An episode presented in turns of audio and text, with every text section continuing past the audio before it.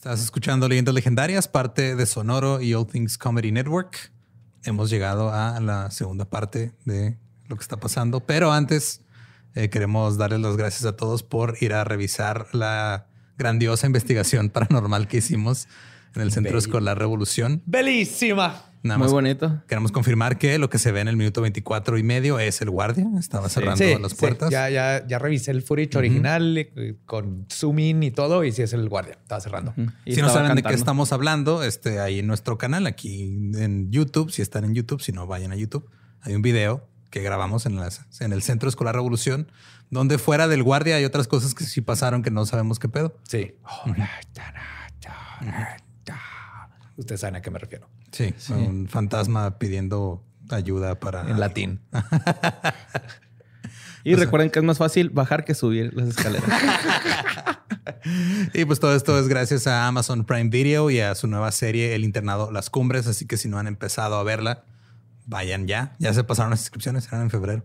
Pero todavía pueden ver la serie. Exactamente. Así, que vayan a Amazon Prime Video a ver el internado Las Cumbres y luego se pasan a sus redes porque todavía falta otra sorpresa que hicimos ahí con Amazon. Oh, yeah. Y eso estuvo chida. ¿eh? Y si no han visto la investigación, vayan a verla en nuestro canal de YouTube.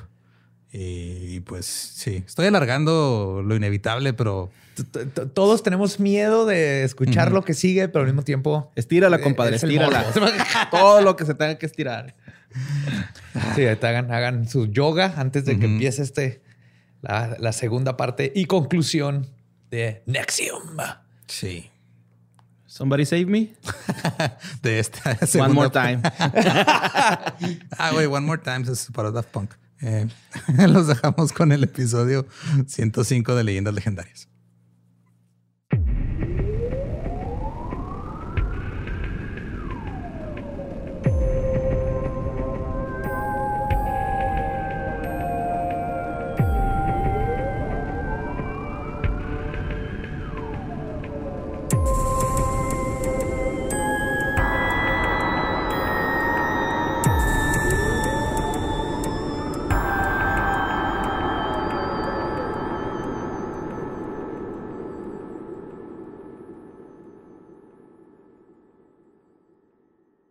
Bienvenidos a Leyendas Legendarias, el podcast en donde cada semana yo, José Antonio Badía, le contaré a Eduardo Espinosa y a Mario Capistrán casos de crimen real, fenómenos paranormales o eventos históricos tan peculiares, notorios y fantásticos que se ganaron el título de Leyendas Legendarias. Bienvenidos a otro miércoles macabroso, a la segunda parte de este culto conocido como Nexium. Y para seguir hablando de esta horripilante faceta de los últimos 20 años me acompañan, como siempre, a mi diestra, Eduardo Espinosa.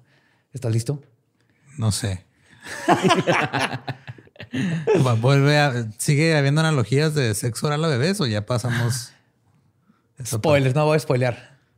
Hay, muchas sorpresas. Creo que peores que eso. Y a mi siniestra, mi buen amigo Borre. ¿Cómo estamos, Borre? Muy bien, gracias. Yo un poco perturbado, pero todo bien. Pero ya, ya la segunda parte ya vas a ¿eh? saber, ya vas a saber lo que continúa y cómo culmina. Sí, güey, sí, pero o sea, naldiquis esos güeyes. Totalmente, güey. Pues empezamos. La primera parte de Nexium les platiqué cómo bajo esta organización se fundó el programa ESP, que gracias al dinero de sus integrantes atrajo más dinero que a su vez atrajo más miembros a sus cursos. Pero el narcisismo y la psicopatía de su fundador Keith Rainieri ahora Vanguard, junto a su achichincle Nancy Salzman, la prefecta, verían este poder de abuso como solo el principio de un retorcido experimento de poder y abuso sexual, el cual destruiría la vida de miles de personas. Y primero, lo primero. Y cito, el nexum era la figura contractual en el derecho romano vigente durante el periodo de la República Romana. El llamado nexum, el deudor o nexi, cedía legal poder de dominio sobre su persona al acreedor. El compromiso implicaba dominio, incluyendo la posibilidad de que el acreedor lo vendiera como esclavo, le diera cárcel e incluso muerte. El erudita romano Barro teoriza que nexum viene de la abreviación nec sum, que significa sin voluntad propia.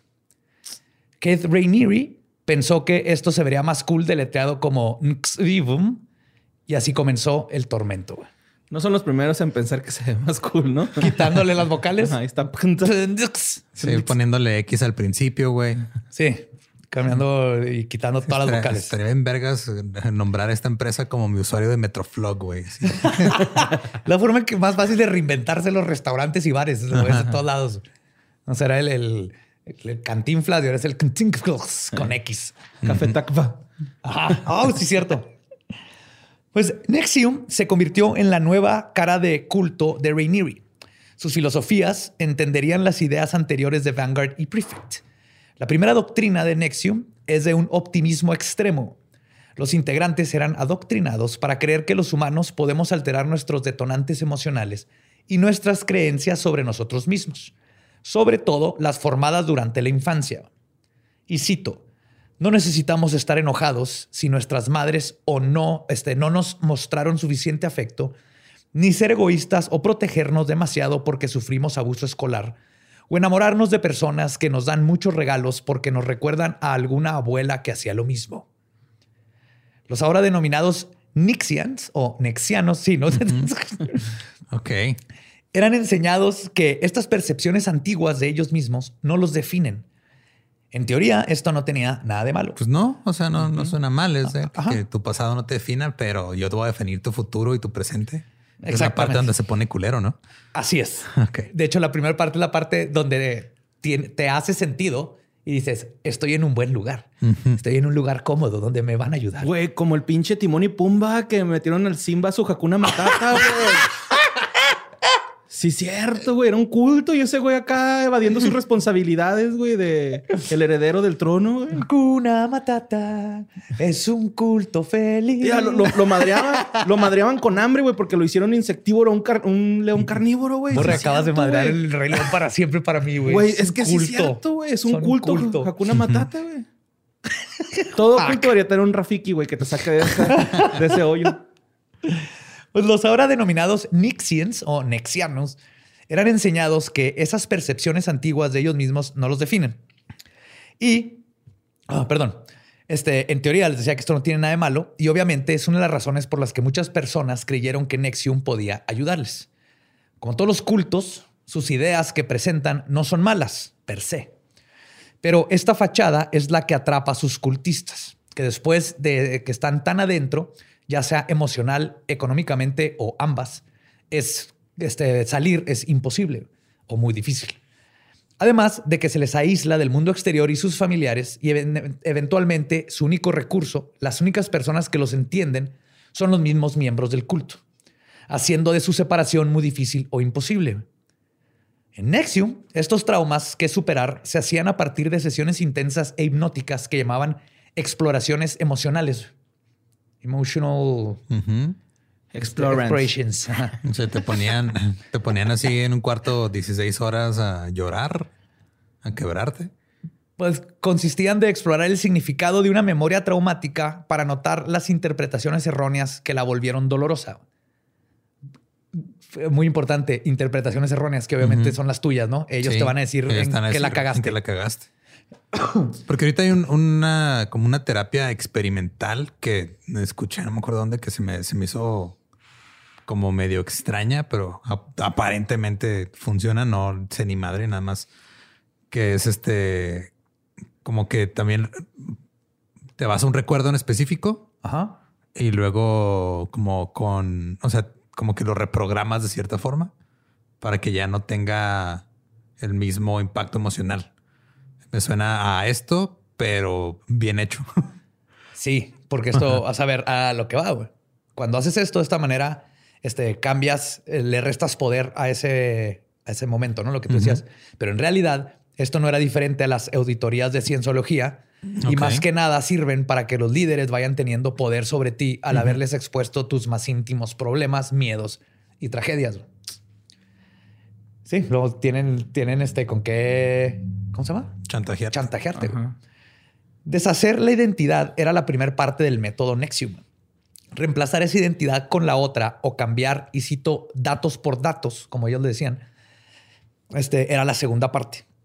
Conforme las Espérate, ya se oye mucho más eso que tú estás diciendo a técnicas de Nexium. Sí, de hecho ya, ya lo estoy dudando bien cabrón, güey. O sea, yo nomás dije, ah, mira qué curioso. O sea, suena como que podrá funcionar, pero no creo que es lo mismo. al menos que lo está haciendo un, terapeuta certificado. se supone que es un terapeuta que lo hace, pero sigue, sigue sonando a pseudo. Que no dudo que parte de esto puede funcionar de alguna manera y por eso gente sí le estaba funcionando a un grado, por eso no quita que lo único que querían de ti era tu dinero y tenerte ahí, ¿no? Pues conforme las nexianas se deshacían de sus miedos, comenzaban a hacer lo que realmente querían hacer con sus vidas. O quizá más bien lo que Rainieri u otros integrantes de alto nivel querían que hicieran con sus vidas. A toda esta deconstrucción de la persona escondida como terapia se llamaba integración. Entonces. Ok. Ajá. Qué ominoso. La integración. te falta integrar. No, eres una persona integrada. te faltan más auditorías, como le hacen la cienciología, y te falta hablar más y atacar más esos problemas porque el que está jodido es tú y por eso no estás integrado y entonces no te peneces y no puedes subir de nivel. ¿Quieres integrarte? Te cuesta 5 mil dólares. Son sesiones este, tal y tal día y te vamos a integrar. Entonces, no todas las integraciones tienen que ver con abuso sexual. La gran mayoría de la gente nomás pasó por les quitaron un chingo de dinero. ¿Y no había derivaciones? Motherfuckers. Pues, Rainieri clasificaba este, la integración como una técnica científica que llamaba investigación racional. Mientras tanto, John Hockman, un psiquiatra forense, lo llamó, y cito, una forma de control mental costoso destinado a descomponer psicológicamente a sus sujetos durante una evaluación que hizo al culto en el 2003. Qué bonita manera de decir estas son chingaderas. Muy profesional. Se nota la diferencia entre una persona preparada y un güey. diplomático. No, esas son puras mamadas. que leyó el principito. Pero podemos imprimir eso. Ok, es una forma de control mental eh, muy costosa. y nada, contra el principito es de los mis libros favoritos. No es cómo lo utilizó Rainieri.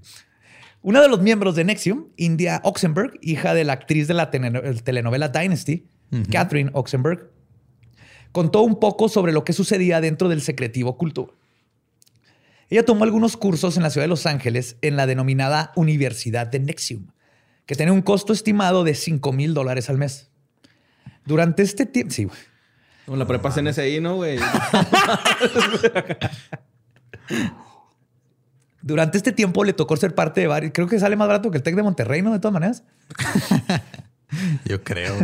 Durante este tiempo le tocó ser parte de varios cursos que se impartían. El Mobius estaba diseñado para puros nombres mamones, güey. Mobius es el, signo de infinito. Ok. Es cuando como que se dobla en sí mismo. Ajá. El Mobius estaba diseñado para sanar aquellas partes de tu persona que rechazas y para que no te disgusten estas características si las percibes en alguien más. El curso Human Pain o Dolor Humano era para entender que el dolor y el amor con frecuencia van mano a mano. A la verga. Tienes que ser miserable para poder ser feliz, güey. Ajá.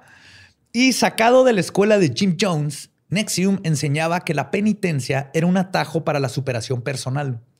Lo que eventualmente causa en estos cultos no solo que la gente acepte castigos y permita que estos castigos sean aplicados a otras personas, porque estás viendo que lo están haciendo a alguien más y no haces nada, sino que eventualmente terminan justificando los abusos como parte de su crecimiento e incluso agradecen al líder por ayudarlos a superarse. Eh. Y cito lo que decía este güey, el dolor es una manera de generar conciencia, no le temas al dolor. Ok. Para el 2002, Nexium había alcanzado un estatus mundial importante gracias a la fortuna de Nancy Salzman, al grado de que el mismo Dalai Lama le dio la mano y conoció a Rainieri cuando visitó la ciudad de Albany. Este acto cimentó a Vanguard como un ser espiritual al nivel del Dalai en la mente de sus seguidores, lo que permitiría que las viciadas y retorcidas ambiciones de Rainieri pudieran crecer aún más. Pero esta atención mundial era un arma de dos filos.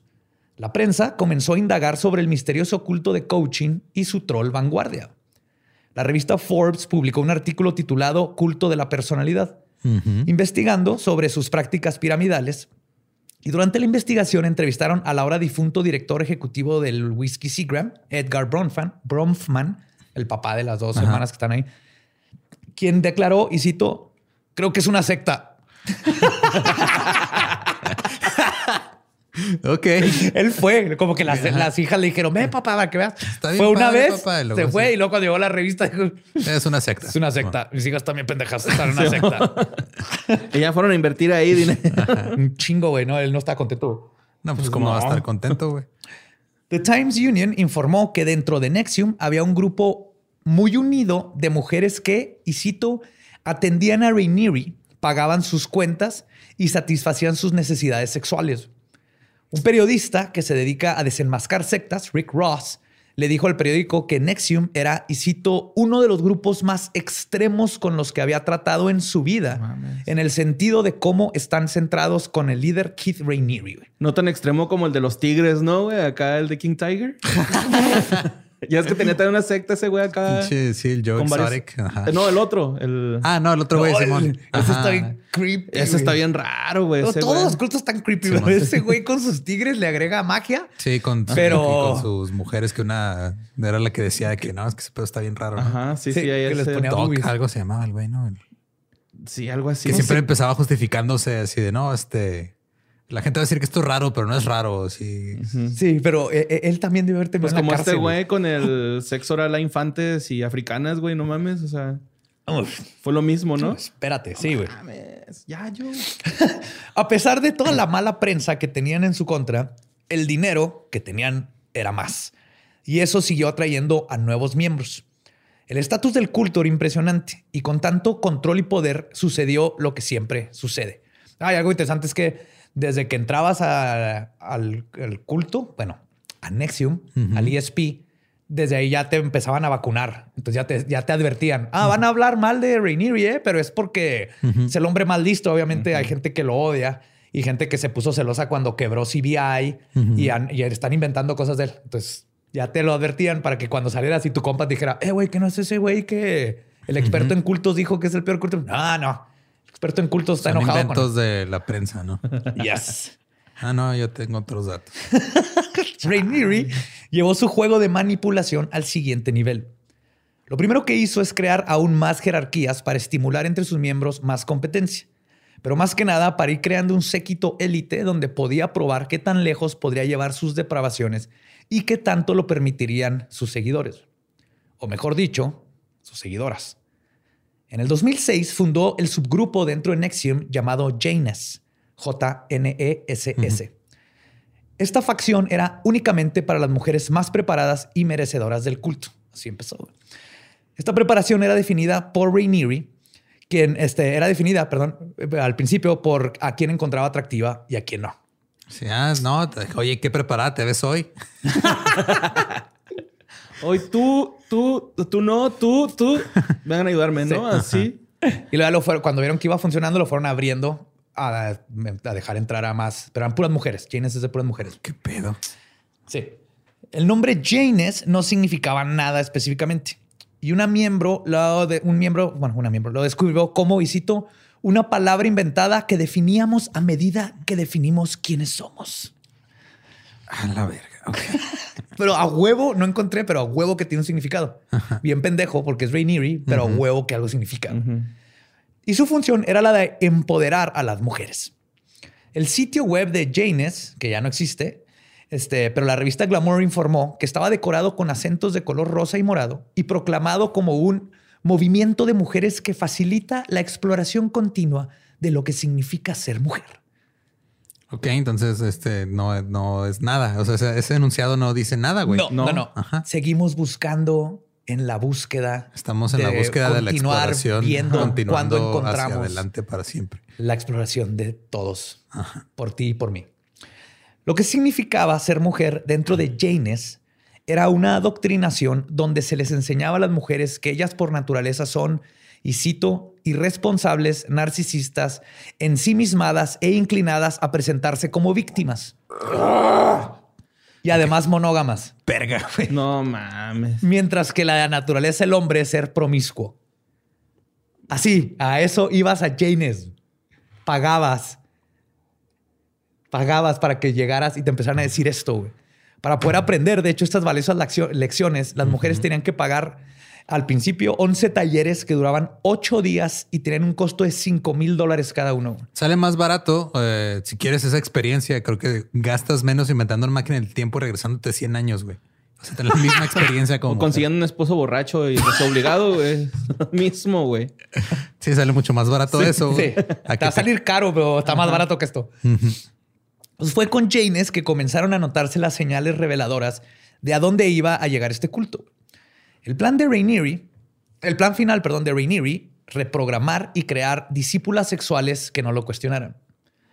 Con el pretexto de convertirse en una mejor versión de ellas mismas y confiando ciegamente en su líder, Vanguard, los miembros de Janes comenzaron a ceder sus derechos y control sobre su vida poco a poco. Rainieri controlaba hasta los aspectos más minúsculos, minúsculos de sus mujeres cultistas, desde el largo de su cabello hasta el hecho de que tenían que pagar una penitencia de calorías diarias. ¿Se acuerdan que la penitencia es parte de la curación? Algunas víctimas declararon que consumían 300 calorías diarias. Para que se una idea, el promedio es 2000. Sí, es demasiado poco. 2000. Como el güey de casino, ¿no? ¿Te acuerdas que a las morras que llevaba así como de modelos, si pesaban un poquito más las corridas, güey? Ah, sí, así estaba Rainieri. No, 300 calorías, creo que eso es si te tragas un moco. Mira, creo que ahí no eran mocos los que los hacían que se tragaran. y era lo único que les daba todo el día. mucosidad. y el control, obviamente, no se detenía solamente con los aspectos físicos. El aspecto sentimental también era controlado al grado de destruir vidas. Una de estas víctimas fue una mexicana de Monterrey de nombre Daniela. Obviamente estoy cambiando el nombre. Ella entró en el 2002 a. Los... como mi esposa, güey. Me siento incómodo ahora, güey. Ella entró en el 2002 a los cursos de ESP a sus 16 años, como regalo de parte de sus padres que habían tomado los cursos y creían fervientemente en Vanguard. Su sueño era estudiar ciencias en Harvard y estaba en buen camino para lograrlo después de recibir una beca para terminar su preparatoria en la prestigiosa escuela Lacing American School ubicada en los Alpes suizos. Pero su futuro se vería truncado en el momento que Rainier le puso los ojos encima. Al principio, esta niña de 16 quedó impresionada con Vanguard y tiene sentido. Era un científico con el CI más alto del mundo, había desarrollado una fórmula matemática que explicaba el razonamiento humano. No era un profeta espiritual, era un hombre de ciencia, avalado por sus padres. Que también tienen que pensar que muchos padres, mucha gente no llegó a los niveles donde en, Janes, por ejemplo, donde ya te empezaban a hacer todos este tipo de cosas, ¿no? Y no se los hacía a todos, se los hacía a las mujeres que gustaba. Entonces, no estoy justificando, pero entiendo cierta ignorancia a la hora de que, por ejemplo, los papás metieron a la hija. Claro. Sí, no era, no era por este, malicia, era ignorancia. Este, quedé así. Ah, y eventualmente Rainier la convenció de que no necesitaba seguir estudiando, ya que esto solo la rodearía de parásitos que detendrían su verdadero potencial.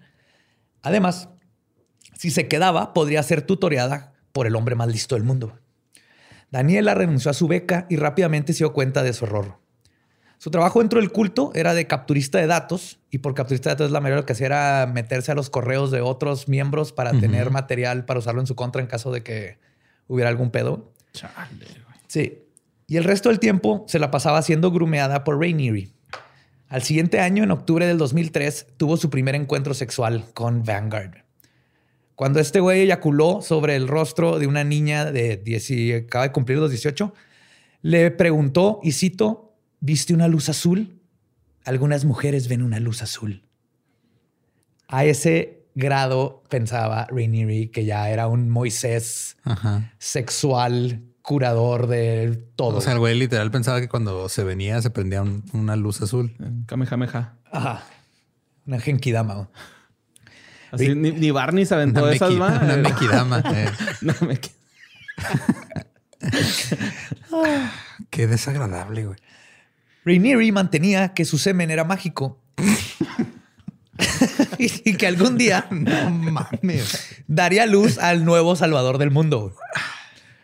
Después de esa traumática experiencia, Daniela era forzada a limpiar las casas y practicar sexo oral a los espianos de rangos más altos. No, en algún punto, Daniela mostró interés por otro miembro del culto que era más o menos de su edad. Rainieri aquí tiene como 40. Como castigo, Rainieri lo obligó a vivir en una habitación donde nomás tenía una delgada colchoneta de espuma como único mobiliario y un lapicero barato, con el que durante los dos años que pasó en ese cuarto, escribió cientos de notas buscando el perdón del líder. O sea, tenía que hacerle una carta diaria. No, ella lo hacía tratando de... De salir de ahí. Porque uno de salir y dos, pues parte ella se sentía culpable porque te lavan el cerebro al, grado donde te la crees. Sí, Empiezas a pensar que sí, tal vez sí fue tu culpa, hiciste algo malo. Le hubiera puesto bien en el Netflix, ¿no? Ya, perdóname, güey. Las cuentas. Rainieri, por su parte, justificaba la confinación de Daniela ante los demás miembros del, del culto como un aislamiento necesario para curarla de su orgullo excesivo. Mientras estaba confinada, usaba la misma ropa durante semanas y le dejaban sus alimentos por la puerta, o Si le abrían la puerta, se levantaban la comida y le cerraban. La única persona que podía ver era un alto miembro de Nexium, que era asignado por Rainieri, que debía ayudarla a superar lo que el líder definió como una violación ética. ¡Qué ah, cabrón! No mames, güey. Esa, esa sí es una violación, güey. Que, que, se enamoró de alguien de su edad y que no era un patán, güey. Sí. Eso sí considera Rainieri una violación, güey. Todo lo demás está bien. El calvario de Daniela fue peor cuando sus padres decidieron ponerse del lado de Rainieri porque ellos no sabían qué pedo, ¿no? O sea, ellos sabían que ella no estaba bien integrada y que es una violación ética dentro de los términos que ellos conocían. No sabían que se refería a Rainieri a otro pedo. Los papás no sabían que estaba en un cuarto encerrada y le daban engrudo de comer, ¿no, güey? Al principio sí sabían. ¿Y les valía madre, güey? Creían que era por su bien. Y lo doble engrudo, ¿no? Así. Verga, güey, neta. Qué duro. Este, y ella no podía decirle sobre el abuso sexual. No tenía forma de comunicarse, güey. Y aunado a esto, había sido deportada en una ocasión que visitó México. Y fue Rainieri el que logró regresarla a los Estados Unidos por Canadá. Entonces usaba su estatus como ilegal, aparte le quitó su pasaporte, todos sus papeles, como extorsión en su contra. Te decía, tú te sale este cuarto y te van a arrestar a la chingada porque estás aquí como ilegal y no tienes identificaciones y no puedes ser ni madre. Chivato mierda, güey. Y va a estar mejor ahí con su sabanita esas de térmica, ¿no, güey? Que en ese cuarto, güey. sí. En el 2006 se embarazó de Rainieri quien la forzó a ir con otro miembro de Nexium para que se le practicara un aborto. No fue hasta el 2012 que finalmente decidió huir. Durante su testimonio recordó que en uno de los momentos más escalofriantes de su encierro, sucedió un día en que se escabulló hasta otra parte de la casa y revisó su correo electrónico. Para su horror prácticamente no tenía mensajes. Y cito, nadie me había echado de menos. Me había ido del ah. mundo y nadie se dio cuenta. No mames, güey, pobrecilla. Horrible, horrible. Y este no fue el único caso aislado y sus abusos y castigos no eran algo nuevo. En 1984, Rainieri conoció a Gina Hutchinson de 15 años.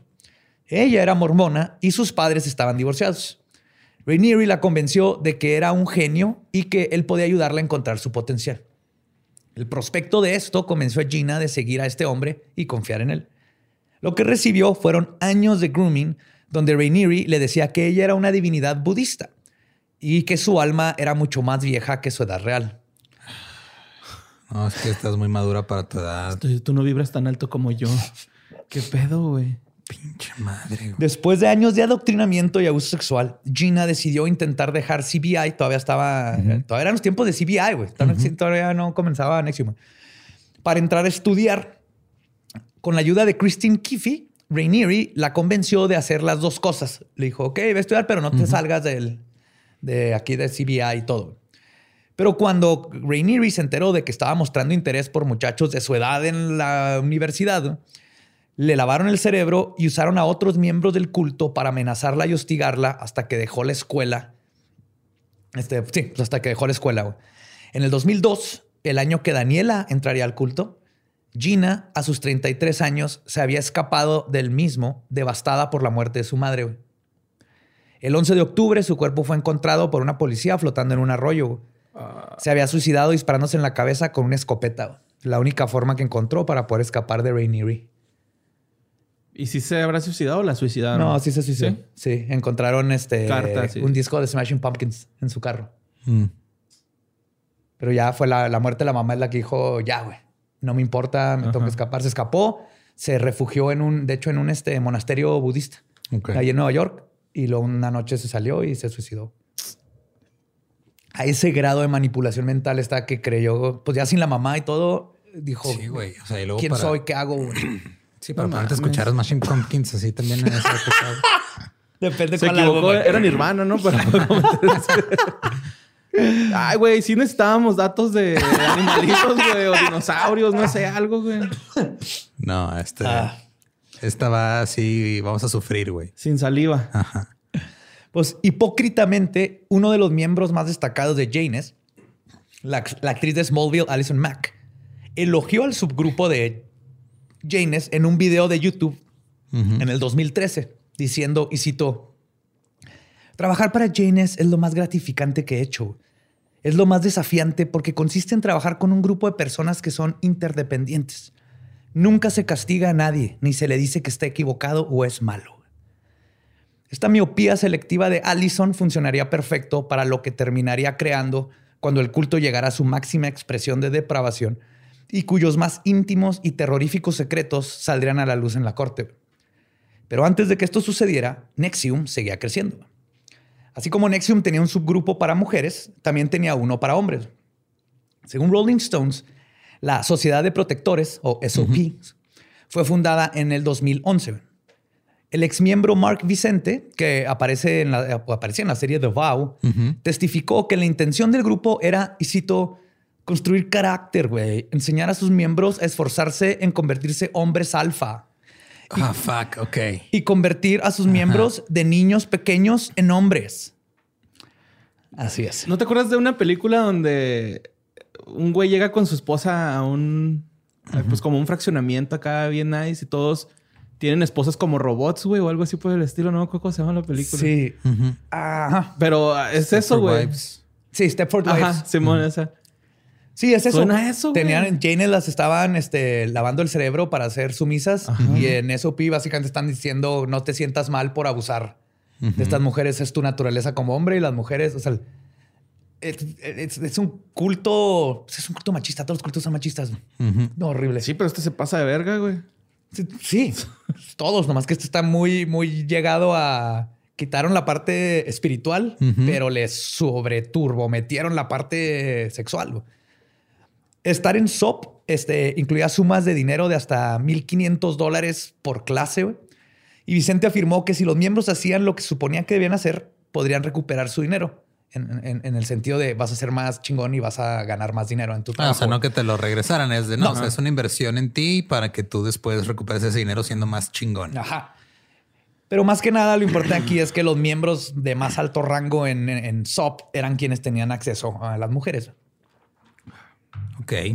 Será como pagar para estar en, el, en este esta fraternidad de universidad. Pasada, una trabajadora sexual es mucho más barata, menos pedo, güey. Y y ya, o sea. Y, lo va a hacer por, con consentimiento, que es lo más importante. Y tal vez no te crees, no. Ok. en el 2007 también se, forzó, se formó otra facción dentro de Nexium. Todo comenzó cuando Rhaenyra embarazó a Christine Kiffy. Normalmente la secta solucionaba esto terminando con los embarazos. Fue un chingo. Sí, me imagino. Pero en este caso, Christine, que ya tenía este, casi 40 años, y amaba a los niños, decidió quedarse con el bebé. Dijo, es ahorita o nunca, ¿no? No estaba, no estaba, casada, no tenía novio y aparte pues, estaba enamorada de, de Pero esto puso a Rhaenyra en un aprieto. Verán, uno de los ganchos dentro de la organización es que algún día Vanguard escogería a una de las mujeres de su culto. Qué terrible. Yo pensé que iba a decir no dormir, güey. No, no, no. O sea, digo, qué, qué, terrible elección de palabras. Estás hablando que un chingo de abortos y le dices uno de los ganchos, güey. A ver. Ayúdate. uno de los anzuelos. Uno de los anzuelos. ¿Era qué, perdón? Uno de los oréganos dentro de la de orégano. Unos ganchos dentro de la organización es que algún día Vanguard escogería a una de las mujeres de su culto para bendecirla con el privilegio de dar a luz al hijo del hombre más listo del mundo. Esto lo usaba como cosa y las, mujeres de los rangos más altos que se la vivían con él estaban de no mames, sí, por favor, escógeme a mí para ser la mamá del, nuevo. Sí, güey. Pero pues ya estaban todas este, años y años de adoctrinamiento y sí, sí, te, deshacen tu personalidad y ya nomás vives para este imbécil. El gran regalo de Rhaenyra a las Nexianas ya no era factible porque se había embarazado Kifi o Kif. Así que para esconder este hecho, la historia oficial dentro de Nexium sobre el bebé fue que mientras que un miembro del mismo, Barbara Jeske, Barb Jeske, estaba visitando a su familia en Michigan, unos amigos de toda la vida de ella se murieron en un accidente dejando a su hijo huérfano y ella decidió adoptarlo ahí mismo y se lo dieron inmediatamente, aparentemente. Ok. O sea, eso fue para tapar el hecho de... O sea, dijeron, ah, este niño que acaba de aparecer en Nexium es un, es el, lo adoptamos de los amigos de Barb que se murió. Ah, ok. No hubo nadie muerto. No es mío, no es de Rainier. no, nadie se murió, güey. Se lo inventaron. Lo que no, quería Rainier es que se muriera la esperanza de las mujeres de poderlas embarazar. ¿Cómo? ¿Cómo? Ese güey es el que le dijeron que su mamá era su hermana, ¿no? No, ese era Bandy. Ah, Bandy. No, pero este niño le dijeron que no tenía mamá, güey. Ay, güey. Que era huérfano. Y su mamá estaba, güey. Pues lo nombraron Galin, Galen, Gaelen, que en griego significa regalo de Dios. Y después Rainieri decidió lucrar con esto, obviamente. Usó de pretexto que ahora tenían un bebé ahí y fundó el Rainbow Cultural Gardens o el Jardín de la Cultura Arcoiris. La idea de este módulo la basó en que si los bebés son expuestos a distintas culturas e idiomas desde niños, su desarrollo mental será superior. Mm, ok. Es, normal. Todo comenzaría con Gaelén y la idea tiene bases científicas. O sea, si, expones a un niño a otros idiomas, hace las conexiones neuronales y más grandes, más fácil que lo aprenda. Eso, eso no tiene nada, nada de malo. Pero la verdad es que el programa Rainbow Culture era una fachada para poder llevar a inmigrantes, niñas menores de edad, como, y cito, especialistas de desarrollo multicultural, quienes en realidad eran en su mayoría niñas de bajos recursos por lo general traídas de Europa del Este para luego ser adoctrinadas, traficadas y todo. y, y, así es como las, le hacían para inmigración. Ah, viene a trabajar. No, güey. Y es trata de personas. Ajá, es trata de personas. Ah, sí, Qué pinche mierda de persona es este pendejo. Este programa costaba 120 mil dólares por año por niño. O a medio precio por abajo del agua si el niño era de Rainieri. What?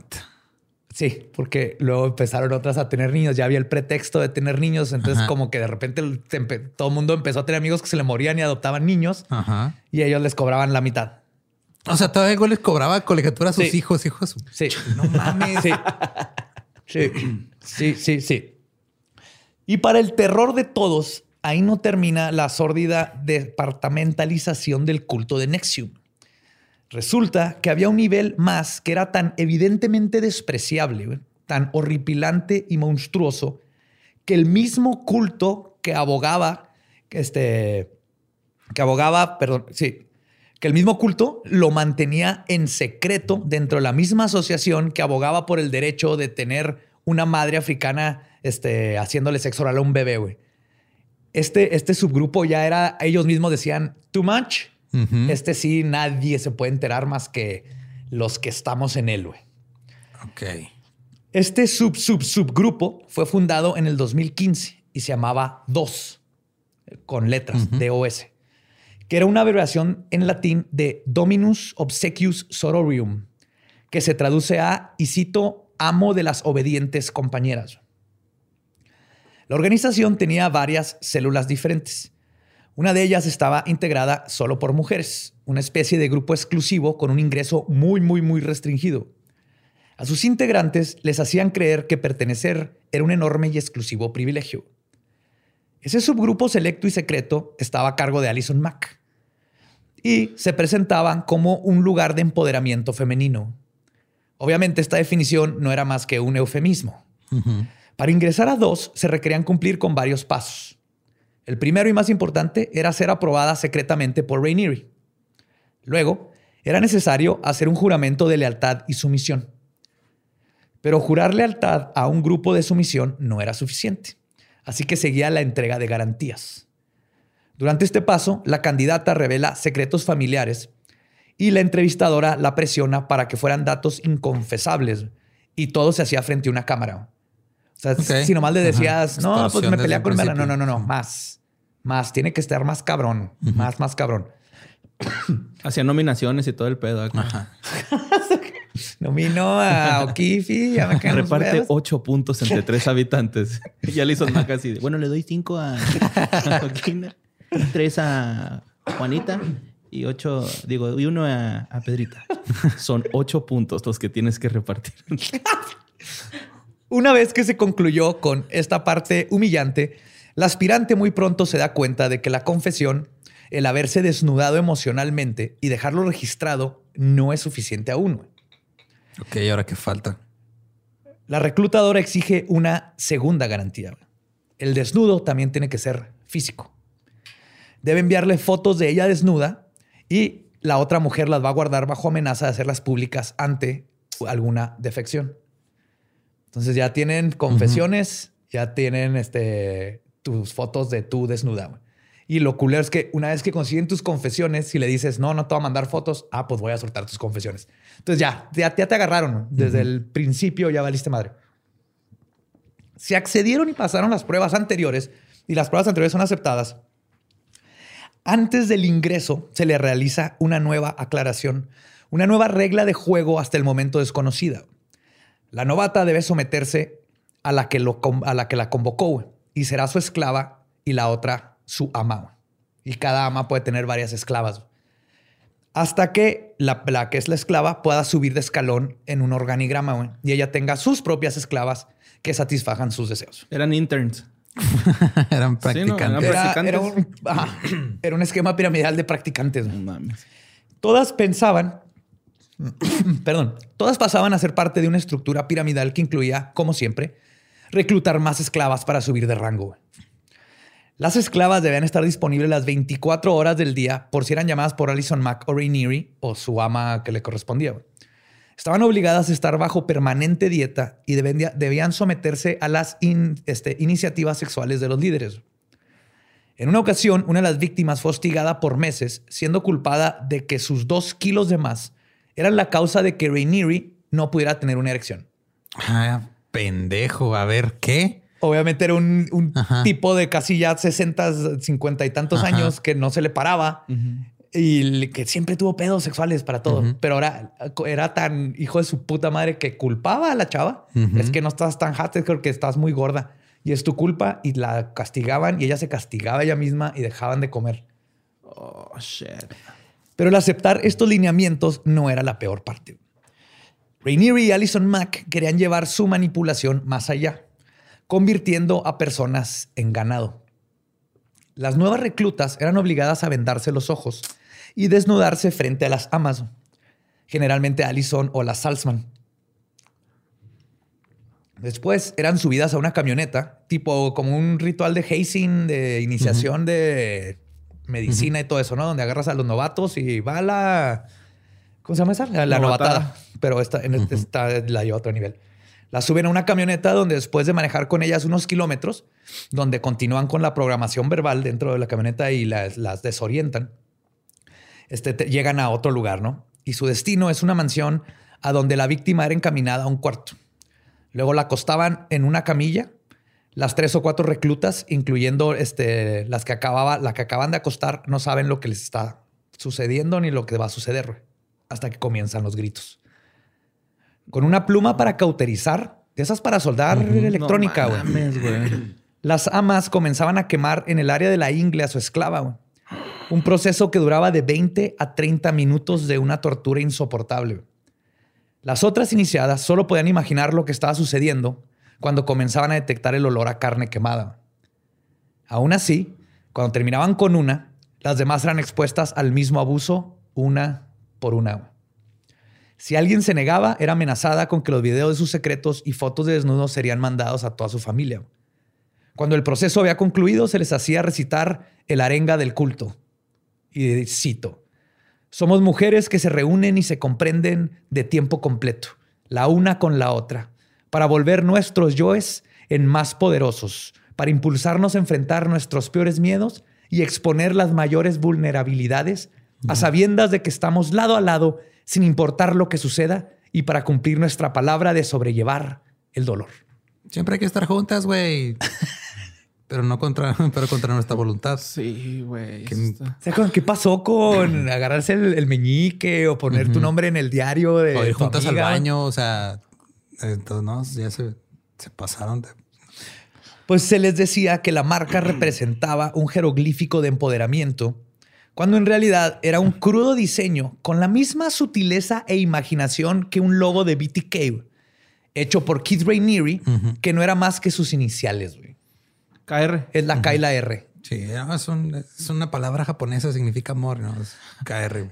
Ah, es como te pones un tatuaje en japonés y, ah, mira, significa Kid Rainieri. ah, mira, significa asador pequeño. ¿Cómo era que se puso Ariana Grande? sí.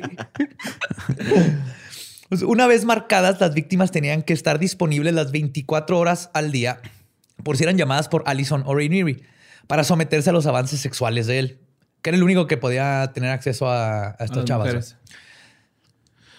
Y que les exigía que no se cortaran el pelo púbico o se masturbaran. Ok. Eran tenían que ser célibes, no se podían masturbar, no le gustaba que se acicalara en el área genital. Y al principio eran puras solteras, pero eventualmente llegaron a estar en, dos mujeres casadas con miembros del culto.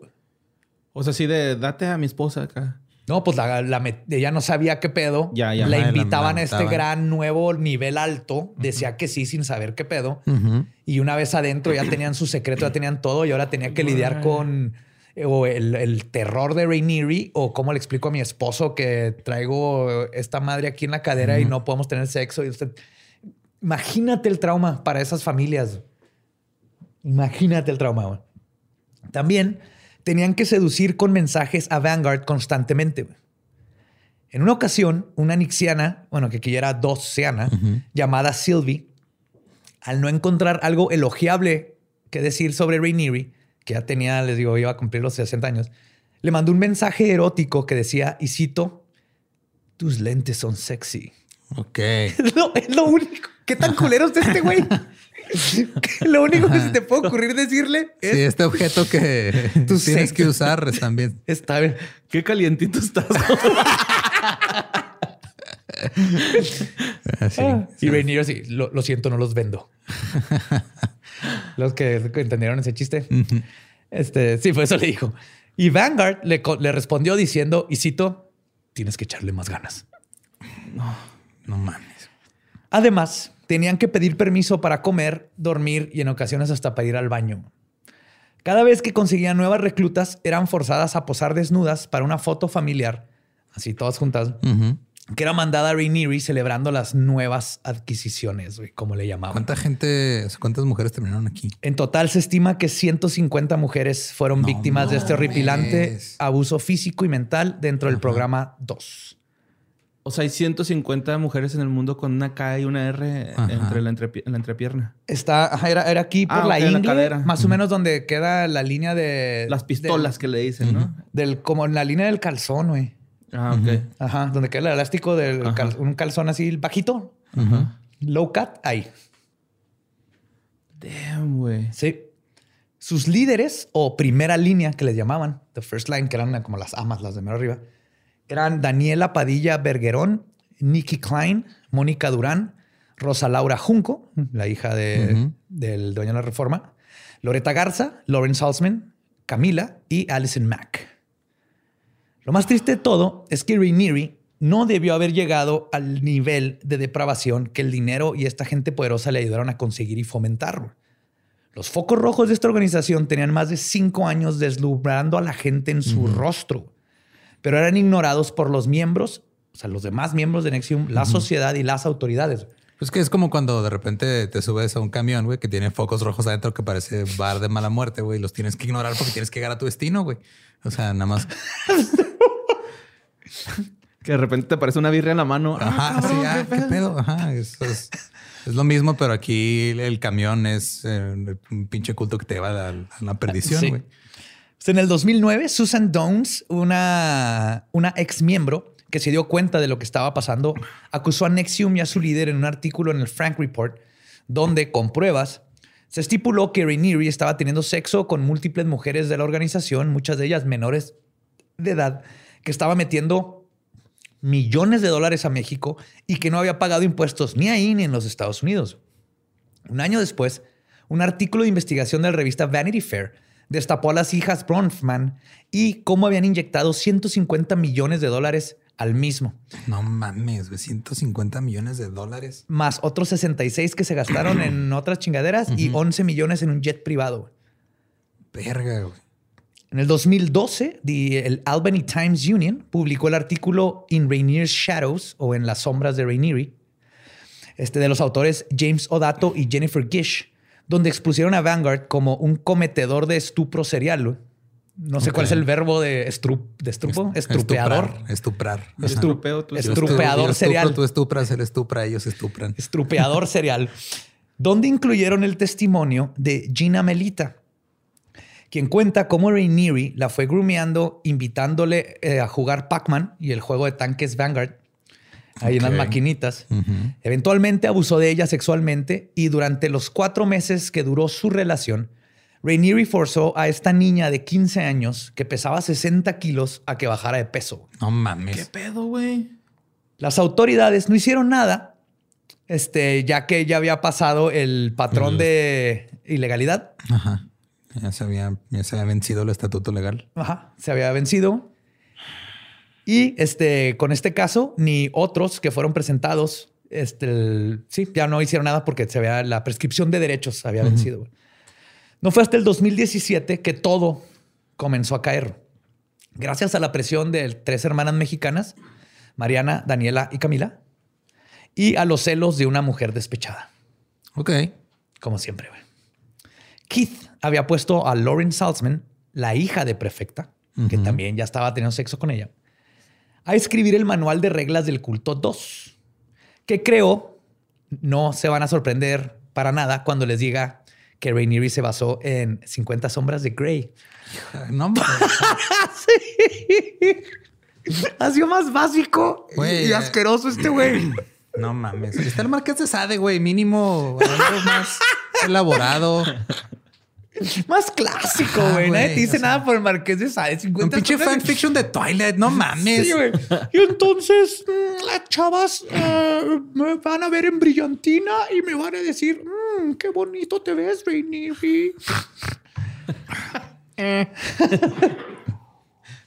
no. Pues, Laura estaba enamorada de Vanguard, quien le había prometido un hijo cuando estuviera lo suficientemente integrada. Ok. Cuando Laura se enteró, bueno, no es Laura, le estoy diciendo Laura, es Lauren. Se enteró que Rainieri había embarazado a Mariana, que todo el mundo consideraba como cero integrada. Ok. Lauren decidió que había tenido suficiente y divulgó la información sobre dos. La bajó a, los rangos más bajos. Esto hizo que el 5 de junio del 2017, Frank Parlato, que fue alguien que era del, de Nexium, y esto fue parte de lo que le ayudó a decir váyanse a la verga y se salió, escribió un artículo en el Frank Report sacando a la luz este subgrupo de Nexium. El artículo causó un éxodo masivo de miembros, incluyendo, incluyendo Emiliano Salinas y otros famosos mexicanos. Aquí es donde muchos dijeron, a la verga, fuga, que decidieron cortar lazos con el escándalo que estaba por venir. Al fin, por fin, se comenzó una investigación federal y se produjeron órdenes de arresto. Rainieri y un grupo de sus esclavas de alto nivel, entre ellas Alison Mack y Lauren Salzman, Loretta Garza y Nikki Klein, estaban en una casa propiedad de un empresario mexicano de nombre Jack Levy en Punta Mita, perdón, Punta Mita, que está a unos 140 kilómetros de Puerto Vallarta, en México. Estaban en una ceremonia de compromiso para fortalecer los lazos entre amo y esclavas. ¿Cómo es una pinche ceremonia de qué? Qué bueno que preguntas eso, Eduardo, porque tengo no, ya la me respuesta. No, no quiero saber ya la verga, güey. La ceremonia incluía, y cito, sexo oral grupal para Rainieri. Ah. Así, te contesté tu pregunta. ¿Cómo, cómo fortaleces lazos entre ya? ¿Y Sexo oral grupal para Ray No, están en la casa. No, güey, no mames. Las autoridades mexicanas llegaron a la casa, tocaron a la puerta. Avisaron que eran la policía. Lauren le preguntó a Rainieri que qué deben hacer al, al respecto. Y él le contestó, y cito, pregúntale si traen una orden de cateo. Ok. Lauren terminó en el piso con federales apuntándole a la cabeza. Sí, te le tumbaron la puerta y entonces. México, MX y acento. M acento X y M X e y acento sí hay una C y una O por ahí. Eh, se tomaron sus libertades en las canciones. Esa no es mi culpa. Sí, obviamente entraron. O sea, sí tenía orden de cateo. Sí, él se había, pero fue así de. Ay, mi hija, bienvenida a México. A ver, pendejo. sí. Primero, guárdate la verga. Segundo. pues Lauren terminó en el piso con ferales apuntando a la cabeza y diciéndole que no se muriera. Y el hombre más listo del mundo, que promovía a los hombres alfa, que deben de siempre esforzarse por ser los protectores el gran amo de esclavas, que fundó un culto alrededor de estas ideas, al grado de lavarle el cerebro a cientos de mujeres para que se dejaran ser mutiladas con un cautín, fue encontrado escondido adentro de un closet cuando fue arrestado. Le dijo a Lauren, tú ve, y salió corriendo y se escondió en un closet. No mames en la corte. Cobarde de mierda. Pinche pendejo, pinche escondite estúpido, güey. Si, no es el güey de Scream, ahí sí sirve, güey. Estos son los pinches federales, güey. te van a encontrar hasta en el pie de una cama, güey. Están cabrones. ¿No has visto un video donde entran unos shotas de, del gabacho, güey? Está un, un güey escondido abajo del colchón, güey. Y si tardan un rato en encontrarlo, luego ya un güey acá levanta el colchón y el güey está acostadillo. o sea, entre la base y el colchón, güey. Así como sándwich, güey, el güey. Está escondido. Casi le funciona. Casi, güey. No, este pinche imbécil fue y se escondió en un closet del después decirle a Lauren que vaya y abre y abra. Este es el gran líder de todos, güey. El, gran, el, hombre más inteligente del mundo, güey. Mames, güey. En la corte, Lauren Salzman declaró que fue en ese preciso momento cuando, y cito, me di cuenta de que Keith era un cobarde y no el protector que decía ser. Nunca se me ocurrió que yo eligiera a Keith y que Keith eligiera a Keith. Mm. Y es entonces cuando ella le gritó a Rainieri que saliera del closet entregándosele, entregándoselo a las autoridades. O sea, cuando vio que ese pendejo se había ido a esconder, dijo, sal, Keith del closet, aquí en el cuarto a la izquierda, a la derecha. Llegaron los federales. No te hagas pendejo. Y lo chingaron, sí. Mínimo le hubieran puesto una chinguilla, ¿no, güey?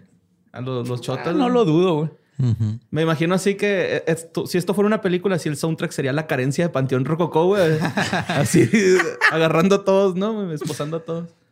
Y con este final que se merecía el gran Vanguard, cambió su nombre al prisionero número 57005-177, porque fue extraditado en tiempo récord, güey, a los Estados Unidos. Les dejo que especulen por qué sucedió eso. Hmm. No pasó. Tendrá que ver que hay un chingo de nombres poderosos mexicanos inmiscuidos ahí. no pasó un día aquí, güey. Se lo llevaron. Si lo enjuician aquí, nos va a cargar la verga a todos. Yep. Digo, es una suposición, ¿no? Sí, sí. Yo también Supongo que es posible Que, se, pueda decir, ok, eh, ahí está el güey, pero ya no hagas pedo acá en México. Sí, pues que había gente bien derecha, ¿no? Involucrada. Claro, claro, sí, güey. Sí, en chingas se lo llevaron a Dallas. Ves que por lo general estás aquí en la cárcel y luego en lo que pasa un proceso. No, lo agarraron y en chinga.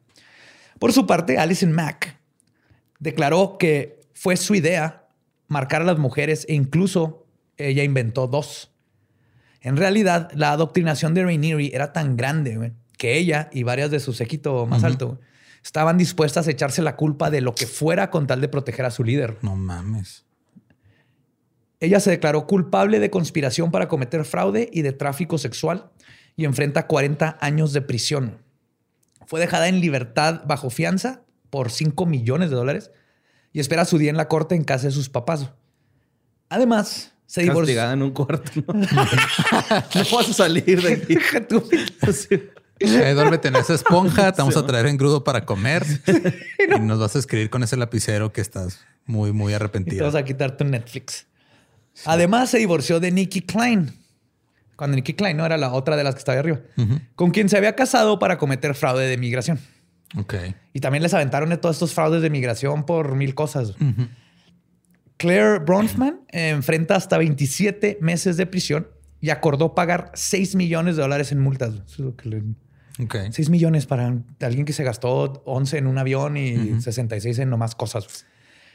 Este, la otra, Bronfman, la hermana, fue acusada de crimen organizado y, dejar, eh, y fue dejada en libertad provisional por 100 millones de dólares. A la verga. Eso costó su fianza, 100 millones de dólares. Es un chingo de whisky. Lo pagaron en whisky, ¿va? ¿Cómo cuántas caguamas? Pues si antes podías pagar en whisky, güey, ya, ya no se puede. Su hija Lauren recibió los mismos cargos. Claire, este. Sí, Claire, ya les dije de. Sí, seis meses y este. 27. No, falta Nancy y Lauren. Seis millones. Nancy y Lauren, ajá, les dieron básicamente lo mismo. O sea, no están acusadas de tráfico. Ok. Pamka Fritz se salvó de esto porque murió de cáncer el 7 de noviembre del 2016 a sus 57 años. Aunque el desertor de Nexium y uno de los whistleblowers que ayudó a que todo esto saliera a la luz, Frank Parlato, aseguró que Rainieri la mató envenenándola. Ah, cabrón. Ya que era Rainieri el que le daba sus medicamentos y mantenía su dieta cuando Pam estaba enferma. Ok. Cuando Pam muere, Keith obtiene 8 millones de dólares del seguro. Del testamento. Testamento. Estaba en su testamento. Es que después de, Tony, de Tony Natalie, Pamka Fritz era como la novia de siempre de, de Rainieri. Entonces lo tenía tan cabrón que lo tenía en su testamento. Entonces él recibe 8 millones de dólares. Y días después de que se muere ella, su tarjeta de crédito es usada y se gastan 300 mil dólares en la tarjeta de crédito. ¿Para qué? Pues para usarla. Para usarla. De hecho, está muerta, güey. ¿A quién le van a cobrar? En la corte, mm. uno de los abogados defensores de Rainieri, como defensa, dijo: si la mató él, por ya tiene 8 millones de dólares, ¿por qué va a usar su tarjeta de crédito por 300 mil? Y wow, qué estúpida defensa. no mames. Sí. No he visto una peor defensa desde el 7-0 de Chile contra México, güey. Qué mierda de defensa. de todas maneras, el, ah, fiscal llegó y, le, comprobó, le dijo, usaba tarjeta de crédito para no pagar impuestos sobre los 8 millones, porque uh -huh. lo que quería no pagar impuestos nunca. Y esa tarjeta de crédito no le iban a dar impuestos. No pagó un centavo de impuestos Rainieri durante los 20 años que tuvo no Ni un solo centavo de impuestos. Qué, qué, raro, ¿no? O sea, hay muchos. El apellido Salinas está involucrado no pagar impuestos, está involucrado por décadas. Oh, ya. Verga. Oh, ya. Y el 20 de octubre del 2020, Don Vanguardia, el mismísimo Keith Rainieri, frente a una docena de sus víctimas que valientemente fueron a testificar, chingón, fue sentenciado a 120 años de prisión y ordenado a pagar una multa de 1.75 millones de dólares. Ok. Y el mundo cambia y junto con él también los líderes de culto, como lo acabamos de ver, especialmente sus fachadas. Las estrategias son las mismas, pero su canto de sirena es el que se adapta a los tiempos.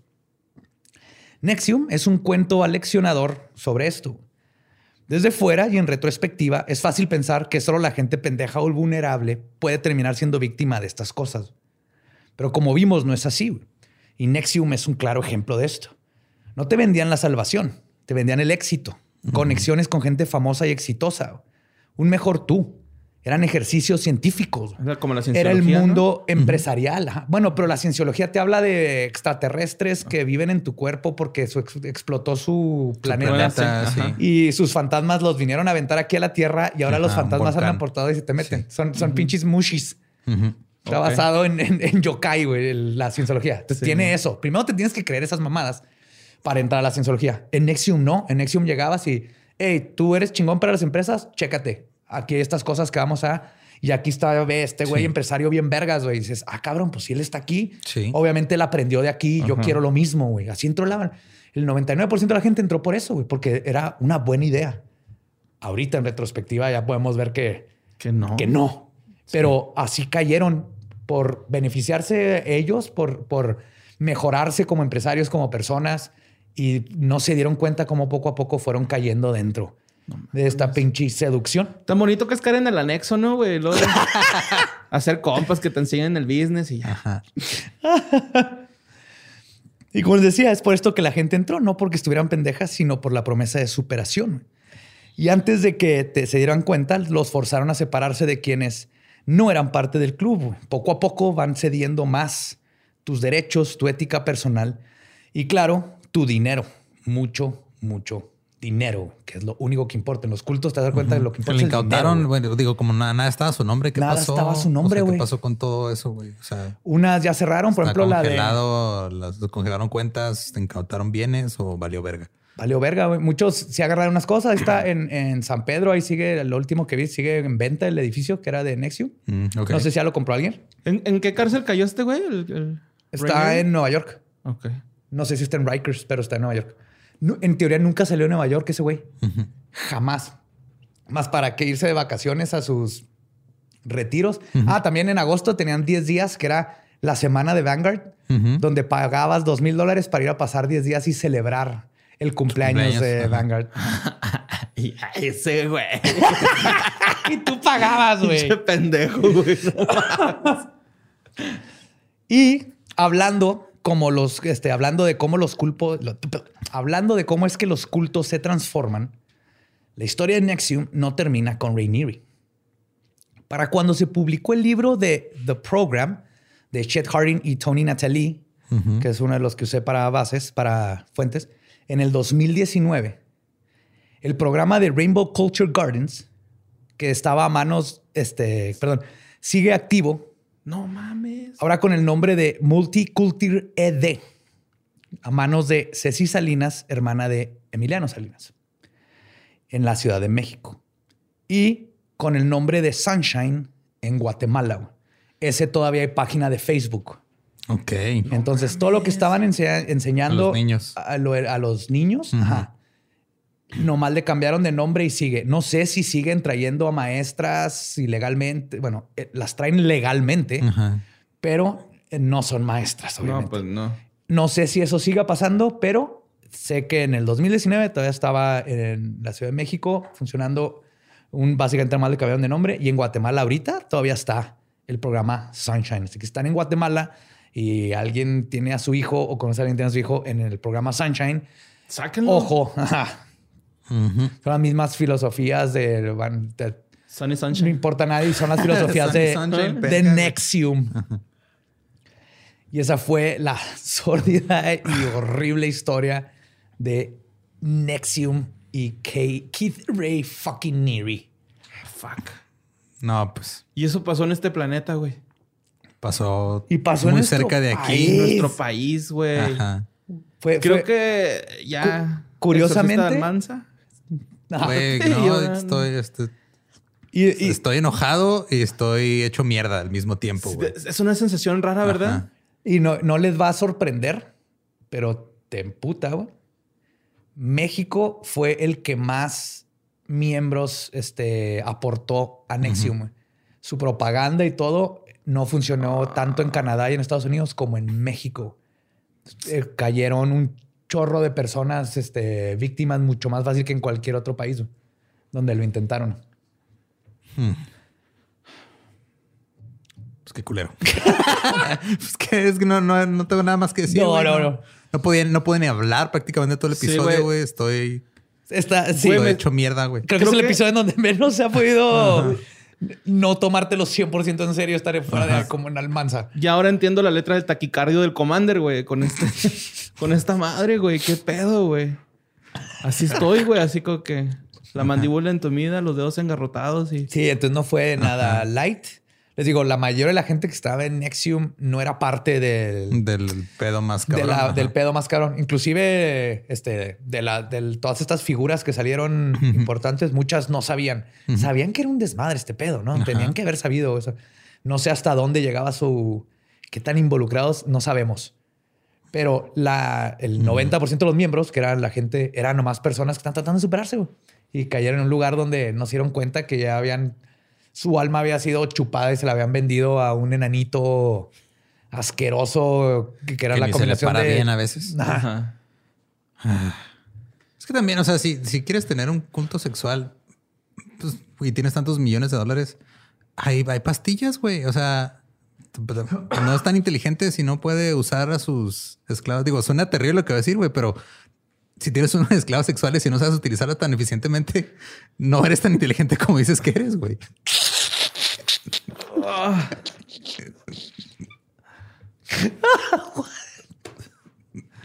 Creo que eso quedó bien claro de Rainieri, güey. No era tan inteligente.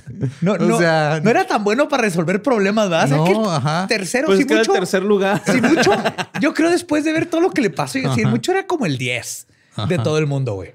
No el 3. Porque creo que causó muchos problemas y no tenía ni una puta idea de cómo solucionar absolutamente nada. Güey. No, estaba pensando cómo tener sexo, güey. Y, lo... mal. Qué feo. Pues bueno, este. sí, eh, mucho teníamos que saber. Sí. Es algo que se tiene que saber. Ajá. Eh, pues, Me quiero dar un pues, tiro, güey, con alguien, güey. No Ve con Rainieri. Sí, sí, o sea, con alguien de ellos. Pues este, nos pueden seguir en todos lados como arroba leyendas podcast. Ya vámonos, güey. Ya no quiero nada. Me encuentran como arroba ningún Eduardo. A mí me encuentran como Mario López Capi. Y me encuentran como Elba Diablo. Nuestro podcast ha terminado. Podemos irnos a pistear. Esto fue Palabra de Belzebub.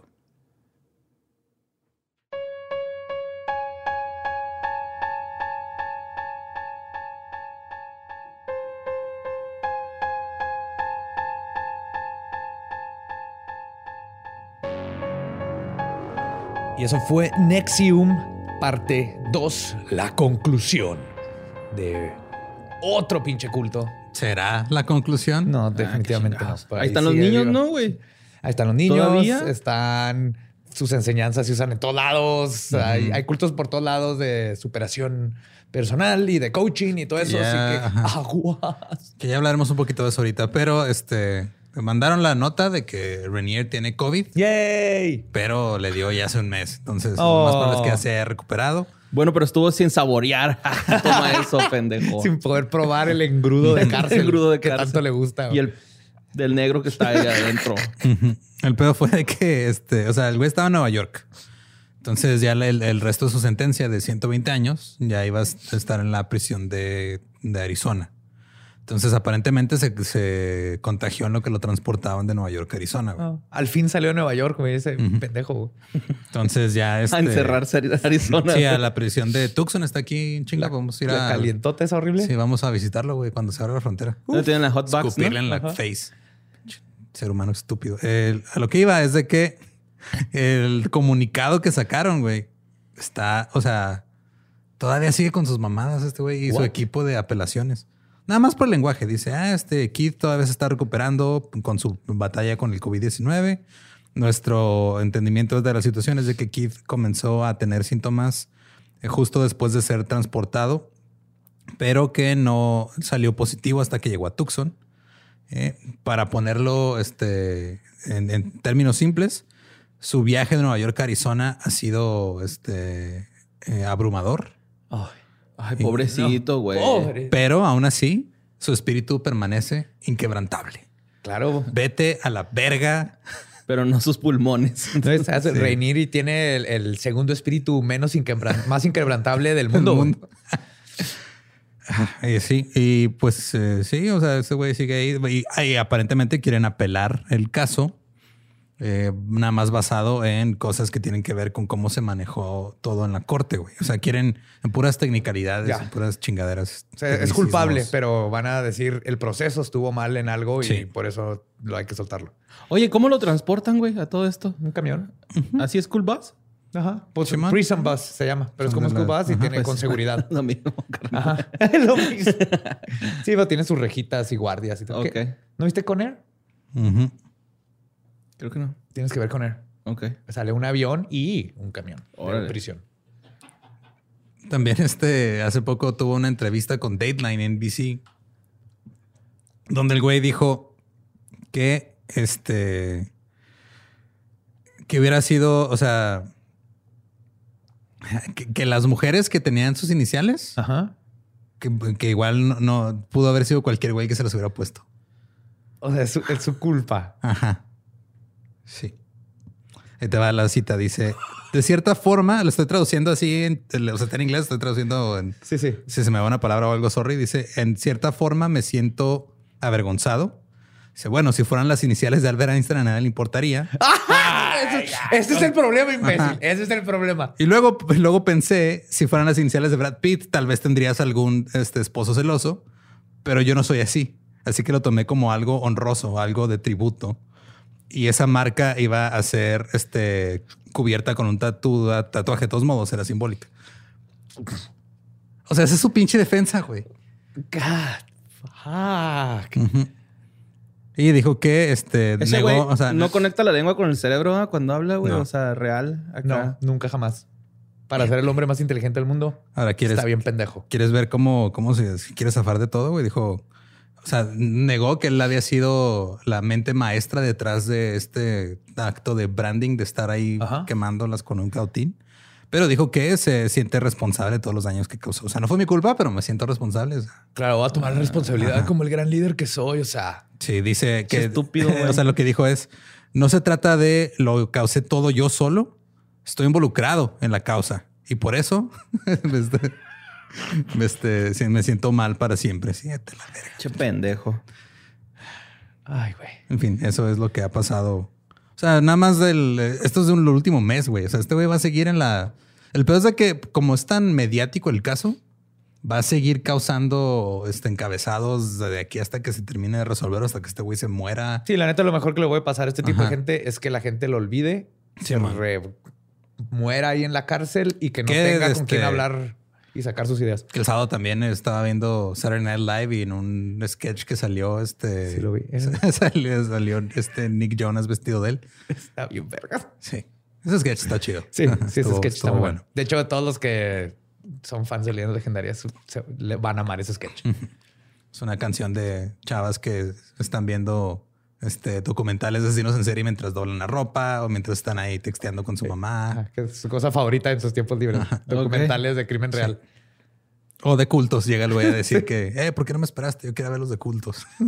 y eso de estar el vato como Rainy Y a lo que iba también es de que nos han llegado un chingo de mensajes que después creo que lo, podemos tratar un poquito más eh, a fondo, eh, no en un episodio, sino en algo diferente, tal vez, de todos los mensajes, mensajes, que nos están llegando de gente que o ha estado involucrado o ha pasado por ahí. ¿Qué pedo, ah? Se me hace bien importante hacer eso, que, que, la gente nos pueda platicar sus experiencias para que creo que mientras más sepas y te des cuenta que es algo que le puede pasar a cualquiera, que sucede en todos lados y que, nos, que venga de gente que lo, que lo pasó, le va a ayudar a otras personas a identificar este tipo de grupos y poder ayudar a personas o si ya estás en uno, darte cuenta y decir, oh, yo, una amiga súper cercana, gracias al episodio me mandó mensaje y me dice, güey, creo que estoy en un culto. Y me empezó a platicar las cosas y yo así de que, antes de que terminara, le dije, ah, ¿tienen algún enemigo? Esto le di como tres puntos que no me ha dicho ella y ella, sí, eso, eso, eso, lo estás haciendo un culto. Es que si hubieran de hacer una campaña, ¿no? De prevención con la chilindrina y el chabelo, güey. No le hace, güey. Antes de que se nos vayan, cabrón. Antes de culto, cuate! ¡Mucho ojo, cuate! ¡Cuidado con los cultos! Es que, ok, digo, lo que creo que el patrón más que nada, o sea, independientemente de que sea un culto que va a llegar al nivel de los que hemos tratado aquí, eh, son los métodos. O sea, te están vendiendo la idea de la superación personal con métodos que utilizan los cultos. Y al grado de que, o sea, hubo personas que mandaron mensaje de, güey, es que a mí me obligaron a ir a este, este pedo por parte del trabajo. O sea, alguien llegó a una empresa y les dijo, ah, te vendo este pedo de liderazgo, y luego fueron a la empresa y luego que la, o sea, una chava que puso unas fotos ahí de que los hacían doblar una varilla poniéndosela en el cuello, güey, como parte. O sea, una varilla así larga, luego que la doblaran, y luego sale, pues tiene la marca aquí de, pues obviamente te deja una marca, güey. O sea, de que.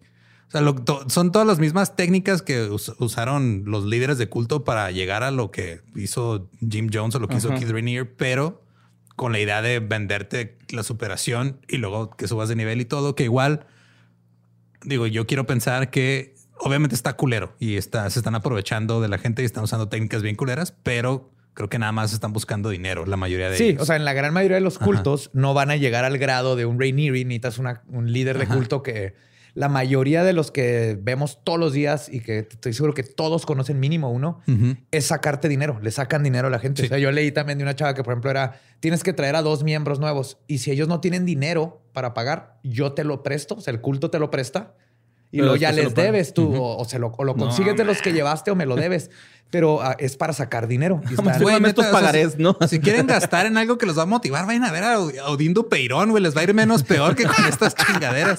Mínimo ese güey tiene 10 años este, con la misma obra que habla de lo mismo, así de no a vivir. Se llama, creo que mi mamá me dijo a verla o algo así. algo así, güey.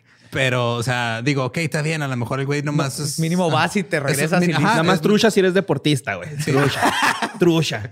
Mínimo nada más te gastas 500 pesos en ir a verlo y no te van a estar pidiendo que lleves más gente y no vas. O sea, si lo que quieres es un chingazo, así un, piquete en, la nalga para que. Que te pendejen, ¿no? O sea, de hecho, eso vas, güey, que te pendejen, güey. Te sale más barato ir con un terapeuta certificado. Ah, claro. Y, aparte de tener eso de, ay, yay, estoy mejor. Eso no te pendejan. Si vas a gastar dinero, ve, si te mejoras, vas a mejorar en todos los demás aspectos de tu vida. No vas a mejorar con un güey que te está obligando a meter a otra gente y te hace pasar el ridículo, humillarte, usar todas esas técnicas que ya hablamos. Entonces, no vas a terminar en un culto sexual probablemente, pero, si vas a terminar endeudado y sin amigos. En quiebra. Y sin amigos y sin familia y sin herencia. Bueno, tus hijos van a terminar sin herencia. Sí. Y hablando de eso, vamos a pasar a la bonita transición, a la bonita parte en la que les damos gracias a la gente de Patreon. ¡Yay, Patreon! We love you. Ya vienen las mascadas, van a estar bien vergas. No, nada más para, digo, es el recordatorio mensual que si quieren ver contenido extra, eh, está disponible tanto para las membresías de YouTube como para Patreon. En el lado de Patreon también están las máscaras. Bueno, las. las no, no, hay este, máscaras. No, no, hay máscaras. No, pero están las cosas físicas si quieren comprar un guion firmado, etcétera, etcétera. Y eh, a partir del tercer nivel. Yo no puedo decir esto sin sentirme mal, güey. Eh, pero, aquí no, les estamos este, solucionando la vida ni les vamos a hacer mejores personas. Ah, no, claro. Vamos a dar estamos... cositas materiales. Lo, único, lo peor que les puede pasar es que a partir del tercer nivel, el tercer fin de viernes de cada mes van a perder dos horas de su vida con nosotros en un live haciéndonos preguntas. Ajá. Lo peor que les puede pasar. Nos van a ver ponernos pedos en tiempo real. Tate, eso hacen todo siempre que nos escuchan. Ajá. No, pero acá bien. No, acá, sí. acá es, libre, acá, ajá. Cuando es QA, no hay límites. Este, eh, pues eso, digo, si quieren unirse adelante, no tienen que unir a sus amigos, no tienen que vender, no, o sea. no les vamos a vender si quieren y se pueden, no, todo No les va a servir de nada más que para que nosotros los queramos mucho y que tengan cositas bien padres físicas que luego pueden este, regalar en cumpleaños y así. Sí, y pues este, y obviamente el contenido que ya hacemos gratis se queda gratis. Eh, no solo eso, viene más contenido gratis. Ah, ¿verdad? ya debería trabajar en el radio, nada más que paga menos que totalmente esto. Totalmente pinches. Nomás pregúntale a Borre cuánto. no, pinche Imer. Sí, pero andas con todo, con tus este, menciones orgánicas. Ando, ando en fuego, güey. Sí, eres un órgano. ¡Lolo es fuego! De la mercadotecnia. Ok. No, pues muchas gracias por escuchar. Eh, la neta, sí, este episodio sí me mandó a la verga venga. Sí, güey. Terminas con ganas de agarrarte chingazos, va, con uno de, de, Nexium, güey. Sí. Pues les prometo que el próximo va a estar delicioso y relax para todos. Justo por eso, porque yo también terminé de la verga. Y es que ya van varios que nos así nos avientas al precipicio, güey. Sí, el que No, o sea, es que digo, creo que los de. O sea, estos en específico, los de los cultos, son los que a mí más me, me sacan de pedo. O sea, porque un güey que tiene de repente un, trastorno, o sea, y que va y mata gente, ok, es un pedo también muy culero. Pero acá es este lo peligroso que se vuelve el al grado de que hay gente que ahorita, fans, güey, que nos mandan mensaje de, güey, creo que estoy metido esto. ¿Cómo le hago para salirme? Está bien, sí, atacan a, es más, cientos o miles de personas al mismo tiempo los están jodiendo. Exacto, es más probable que este, nosotros en nuestros círculos cercanos tengamos a alguien que cayó víctima de este pedo a que alguien que caiga víctima de un asesino en serie. Entonces, por eso me, me causan más como más conflicto. Sigue pasando, ¿no? Es algo, o sea, la serie no lo ves venir, pero el culto ahí está. O sea, están todos hay algunos, los focos rojos. Hay algunos que los ves venir justo antes de y luego hay otros que ya no porque son después de. Depende de su modo superandi. Sí. Ay, güey, ojalá y si podamos poner el post ese de bombero, güey. Ay, güey, pues bueno, ya este, muchas gracias. Nos escuchamos eh, la próxima semana y bye. Ahorita te doy el dinero, eh, Te paso tu máscara. bueno, no puede estar más larga que la mía. Existen historias tan oscuras, tan extrañas, tan al día, que no pueden ser contadas en leyendas legendarias. Para eso inventamos una nueva dimensión.